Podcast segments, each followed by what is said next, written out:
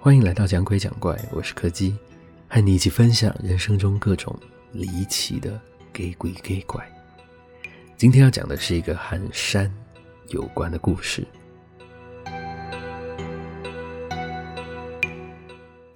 那趟家族旅行原本其实没有要去爬山的，按照表定的计划，那天下午本来要去参观附近的观光工厂。只是我们在前一天晚上临时接到通知，说他们的厂区出了一点状况，需要紧急维护，只能先取消我们的预约。在经过一番讨论之后，几个有运动习惯的长辈就提出了建议。他们查到在这间饭店的附近有座小山，是当地人经常会去健走的地点，走完一趟大概也就一个小时多。还有时间可以回房间休息一下，再继续下一个行程。眼看他们兴致高昂的样子，我们几个晚辈自然是没有其他意见。于是事情就这么定下了。到了隔天下午，天气略有一点转阴。虽然按照他们查到的资讯是说，这座山平时就有不少人会来，但是当我们抵达的时候，那里却连一个人都没有。就在我们拍完合照要上山之前，登山经验比较丰富的二伯父还特别提醒大家，他推测这座山可能一旦下雨就会不好行走，或是有危险。今天当地人才都不来，所以等等只要开始飘雨，大家就要立刻下山，以免遇到危险。于是我们一行人分成了三组，最前面由二伯父带着三位长辈领头。中间则是堂姐、姐夫和他们的小儿子一家三口，最后则是我和另外一位堂哥殿后压阵。刚开始的时候还不觉得有什么奇怪的，但是随着队伍逐渐拉长，最前面他们边走边聊的声音逐渐远去之后，那种些微异样的感觉才慢慢浮上来。大概走了快三十分钟吧。堂哥突然小小声的问我说：“你不觉得这座山有点太安静了吗？”我们稍微放慢了脚步，不知道为什么，那些山里面经常会听到的虫鸣鸟叫、风吹草动的声音，听起来都像是从很远的地方传来的。在我们的周围是一片全然的寂静。不知道是不是同样察觉到了事情不太对劲，走在我们前面的堂姐一家突然间加快了脚步，才一转眼就走到快要看不见人影了。我和堂哥两个人算了算路程，大概也快要到中间的休息处了，于是我们也加快了脚步，想要赶上他们。只是总觉得有点奇怪，明明我们已经加快速度了。但是他们一家人始终都维持在离我们有段距离的位置。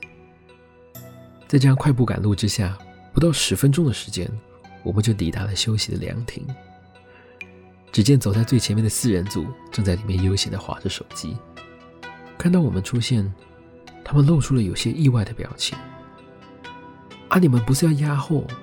啊，怎么比他们还早到？这个时候，我们两个才注意到。原先一直走在我们前头的堂姐一家并没有在现场，但是刚刚上来凉亭的路只有一条，我们不可能绕过他们啊！况且刚刚一路上我们两个都看着他们走在前头的。大概过了几分钟，堂姐和姐夫才慢慢的从步道上走过来。他们两个见到我的时候也是一脸惊讶，堂姐也问了我们一样的问题。你们刚刚不是一直都跟在后面的吗？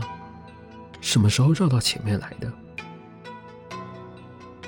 正当我们几个还在一头雾水的时候，几位先行组的早已收拾整理完毕，准备要出发了。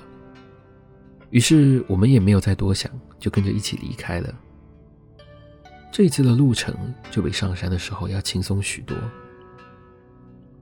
队伍也不再拖长。只花了十五分钟左右，就顺利下山了。就在我们八个人拍完合照，准备要开车回到饭店的时候，我突然听到一声可怕的尖叫。当我回过头去的时候，只见堂姐两眼无神的跪坐在地上，姐夫则是一边讲着电话，一边往登山步道的方向跑过去。大家连忙搀扶起堂姐，要问她发生什么事了，但他却只是愣愣的看着前方，一句话都说不出来。在这个时候，我发现他的手机掉在了地上。当我替他捡起来的时候，荧幕上的画面正好停在了群组里面那一张登山前拍的照片上面。那一瞬间，我突然感到背脊一阵发凉，一股反胃的感觉涌了上来。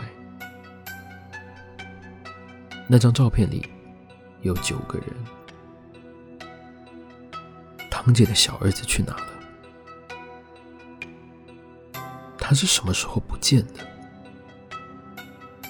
为什么我们所有人都没有发现呢？